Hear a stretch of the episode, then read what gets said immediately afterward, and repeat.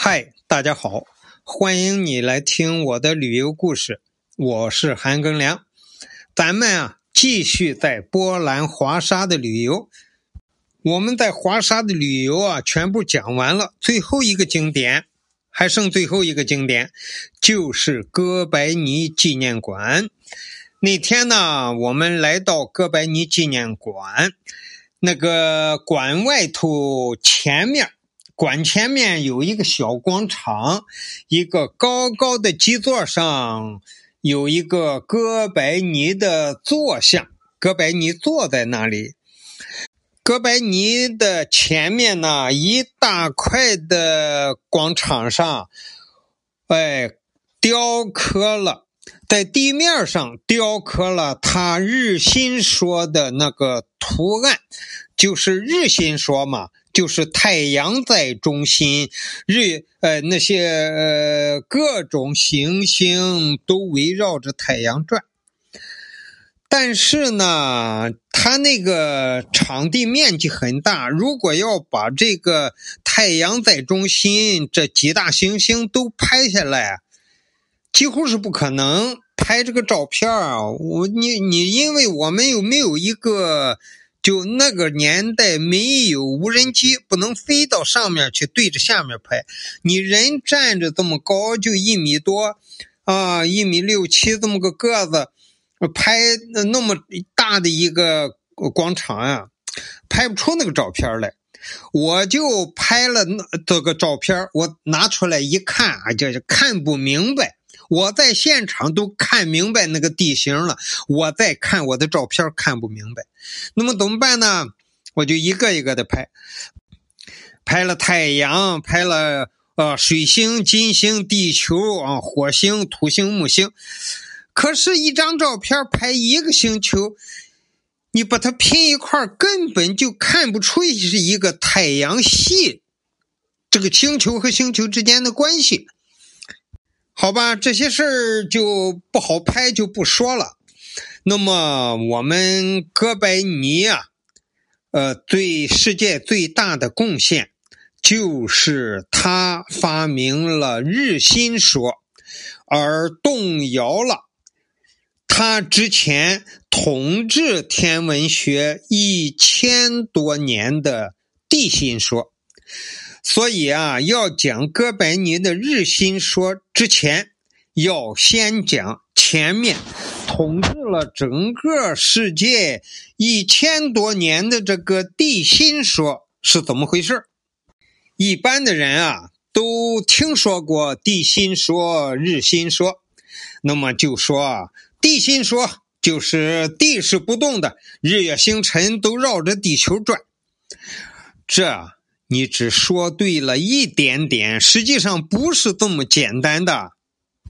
地心说在当年能统治整个全球的这个科学界，它也是有一个完整体系的，它也是有列出一二三四好多条的，它也是把当时那个时代的人说的口服心服的。那么，咱们先说一下这个地心学说是怎么形成的。在古代啊，不管咱们中国还是欧洲呀，这些国家啊，这些天文学家，当时就有天文学家了嘛。他们要研究日月星辰的这个运动的规律，要从中找出规律来制定这个历法吗？啊，历呃，历法是就是咱们年月日规定多长时间是一年，多长时间是一月，要规制定这个。这个人你在世上活着，你过了一年长一岁，你不知道年可不行啊。所以人活着就都得知道多长时间就过就是一年了，多长时间就是一个月了。哎，这个天文学家就管这个事儿的，很重要啊！而且他还管着这个什么时候播种，什么时候收获，啊，不能乱来的。在古希腊，最著名的学者亚里士多德和托勒密就提出了位于宇宙中心的地球是一圈全整个天体啊都围绕着地球公转，而地球正是宇宙的中心，啊，太阳不是宇宙中心。地心说呢，同时也是天动说。你地球不动，地球是中心，那整个天就在动啊，包括太阳、月亮、行星，它们围绕着地球转，所以地心说也是天动说。也就是说呀，包含太阳在内的全部天体，每一天都绕着地球转一周。但是太阳和行星的距离不同，就是它。到达地球的这个距离是不同的，这些古代天文学家都观测到了。它距离不同，它运行的速度也不同，在不同的时期看得见的行星都不同。当时的天动学说，也就是地心学说呢，不仅仅是一个天文学上的问题，而加上了哲学和神学。因为神在宇宙的中心安置了地球，这一个人类住的很特别的一个天体。那么，地球是宇宙中心的同时，也就是全部天体的主人。全部的天体都是地球的，以跟着主人的形式运动。在中世纪的欧洲。作为把当时亚里士多德的哲学作为那种体系的骨架，并且汲取了中世纪基督教神学上公认的东西，所以呢，天动学说就被看作成了正式的宇宙观。一个自然科学方面的问题啊，就是这个地心学说、天动学说。再加上了哲学和神学的人文科学的东西，啊，混杂在一块儿，这个事儿就复杂多了。我们来看看这个地心学说形成一个体系之后，它都表述了一些什么内容？它是有几条的。第一，地球位于宇宙中心，静止不动。第二，每一个行星都在一个称为本轮的。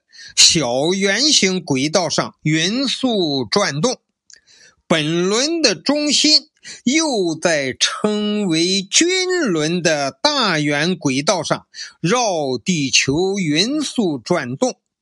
但地球不是在均轮圆心，而是同圆心有一段距离。这个比较难理解哈。首先，他是说所有的行星自己都是自转的，然后呢，这个行星又沿着一个大圆轨道呢，又围着地球公转，就好像咱们现在都明白的，地球一边自转一边围着太阳公转。当时是这样来论述这个行星。啊，行星是一边自转，一边围着地球，沿着它的轨道，呃，围着地球公转，这是它的第二条。而当时的天文学啊，已经很厉害了，就已经观察出了，除了呃太阳和月亮这两个在天上最大的星球，他们已经。